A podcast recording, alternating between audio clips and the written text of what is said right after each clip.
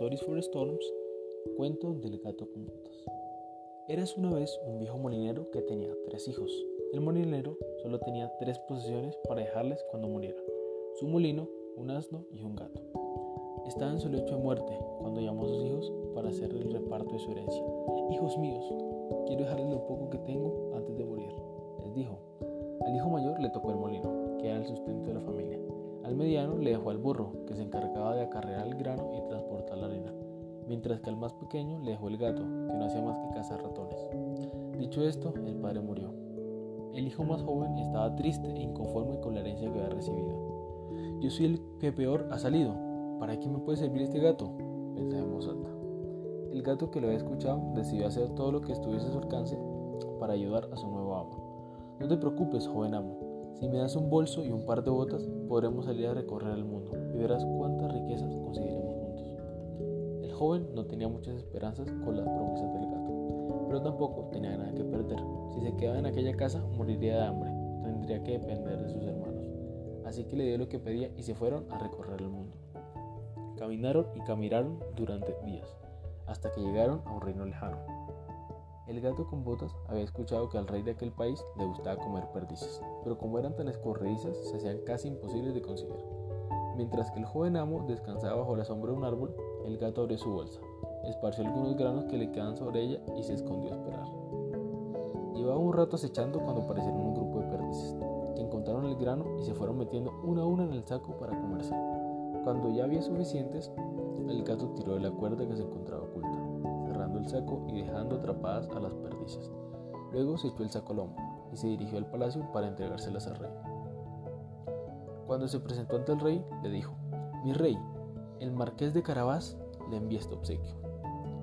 Este fue el nombre que se le ocurrió darle a su amo. El rey complacido aceptó aquella oferta y le pidió que le agradeciera a su señor.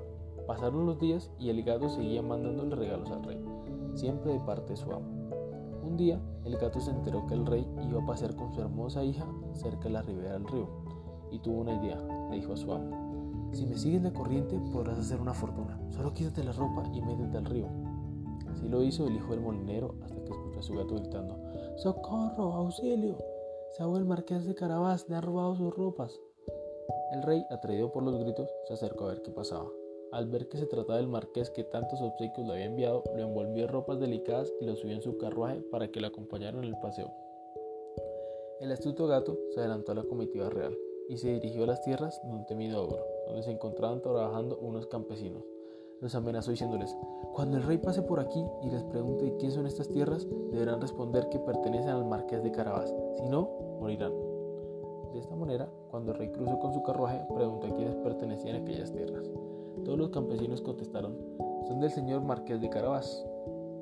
El gato con botas, que se sentía muy complacido con su plan, se dirigió luego al castillo del ogro, pensando en reclamarlo para su amo. Ya había escuchado todo lo que el ogro podía hacer y lo mucho que le gustaba que lo adularan, así que se anunció ante él con el pretexto de haber viajado allí para presentarle sus respetos.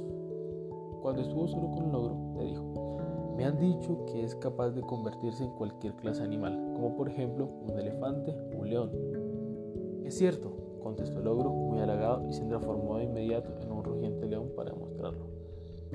A lo que el gato contestó, sorprendente, ha sido increíble, pero me impresionaría más si pudieras transformarte en algo tan pequeñito como un ratón. Eso debe ser imposible, incluso para un ogro tan poderoso como tú. El ogro, ansioso de poder impresionar al gato, se convirtió en un segundo en un diminuto ratón. Pero apenas lo hizo, el gato se lanzó sobre él y se lo tragó de un bocado. Así como el gato reclamó aquel palacio y las tierras circundantes para el recién nombrado marqués de Carabas, su joven amo. Allí recibió al rey, que impresionado ante el lujo y la majestuosidad del castillo, le propuso de inmediato la mano de su hija en matrimonio. El hijo del molinero aceptó, y luego que el rey murió, gobernó aquellas tierras, al lado del gato con botas, a quien nombró primer ministro.